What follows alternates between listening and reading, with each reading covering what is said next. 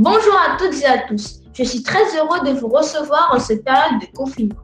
Je suis Thérèse, élève de 5e dans un collège en Guyane. Alors, cela fait deux semaines que je vis confinée chez moi pour cause de pandémie de Covid-19 et je trouve le temps très long. Cette année, la 31e édition de la Semaine de la presse et des médias dans l'école prend une dimension particulière en devenant la Semaine de la presse et des médias à la maison. Hashtag SPMM 2020. Le thème retenu pour cette année est l'information sans frontières. Et je me suis donc demandé comment des familles organisent-ils leur journée ou leur vie sociale en Guyane, en France hexagonale, mais également dans le monde depuis le début de la pandémie. J'ai donc décidé de créer une série de 10 podcasts, Le tour du monde des confinés en 5 minutes chrono, dans lequel nous allons joindre et échanger avec des familles qui nous expliqueront leur quotidien pendant cette période si particulière que nous vivons. À tout seigneur, tout honneur, pour ce premier épisode, nous restons en Guyane et contactons Elfrida qui habite à Montjoly. Salut Elfrida, est-ce que tu m'entends bien? Salut Terence, je t'entends super bien. Alors déjà, pour commencer, comment vas-tu et comment vis-tu cette période de confinement? Car je le rappelle, cela fait deux semaines que nous devons rester à la maison. Alors écoute, euh, cette période de confinement euh, ben, doit se gérer de façon euh, ben, assez, on va dire, assez précise, tout en étant quand même un peu large. Donc on continue d'avoir euh, d'avoir euh, un rythme, ce qui est important, c'est-à-dire qu'on continue de se réveiller. Alors pas aussitôt que si on allait, euh, on allait au travail ou on allait en, classe, mais on continue de se donner une heure. c'est-à-dire que chez moi, à 7h30, il faut que tout le monde soit debout pour qu'on puisse prendre le petit déjeuner ensemble à 8h et qu'ensuite on puisse commencer les activités, donc télétravail pour euh, mon compagnon et moi, et les devoirs pour, euh, pour les enfants.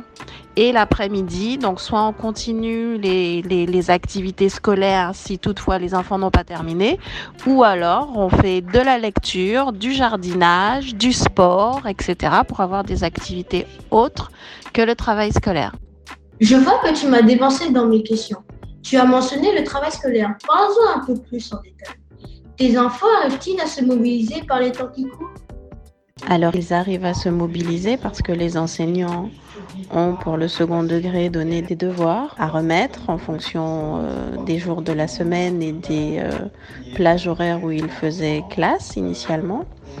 Et euh, pour mon dernier qui est au CM1, la maîtresse a donné des devoirs sur deux semaines donc on s'organise en fonction euh, du nombre de devoirs et de leçons à, apprendre et à faire euh, pour en dispatcher un petit peu chaque jour.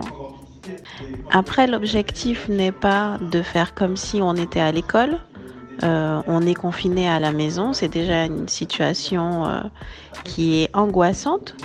Donc l'objectif, c'est de ne pas perdre pied avec avec euh, le, monde, le monde scolaire et le travail qu'on a à faire et d'alimenter le, euh, le, cerveau des enfants, leur donner des choses à faire, leur faire apprendre pour qu'ils puissent oublier un peu qu'on est, qu'on est en confinement, mais sans la pression de toutes les heures de, de différentes matières et de tout ce qu'on a à apprendre parce qu'on a un programme, etc., etc.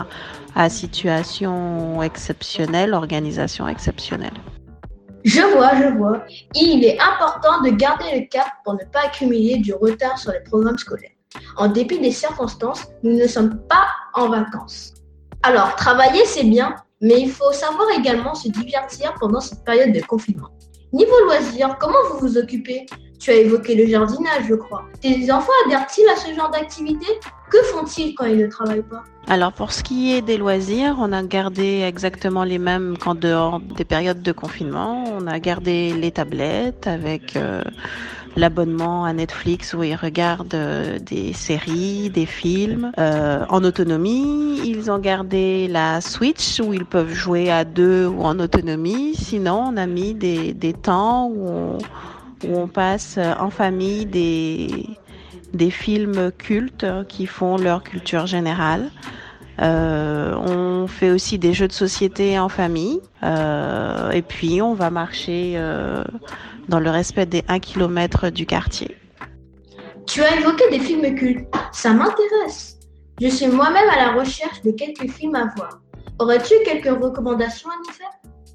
Alors, nous avons regardé euh, le cultissime monde avec Tom Hanks.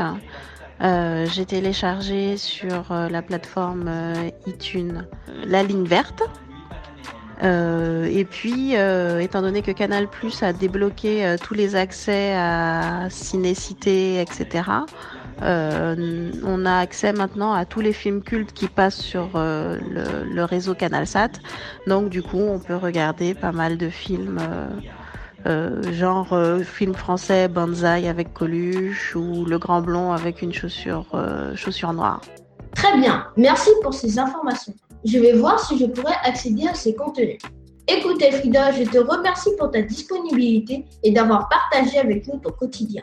Merci à toi Terence, ça fait toujours plaisir de discuter, surtout par temps de confinement. Bon courage pour la suite. Au revoir. Au revoir Terence, à bientôt. Quant à nous, c'est déjà la fin de ce premier podcast. Pour le prochain épisode, nous nous rendrons à Paris pour voir comment vit une famille dans une grande métropole en pleine crise du coronavirus. D'ici là, prenez soin de vous et surtout, restez chez vous. À bientôt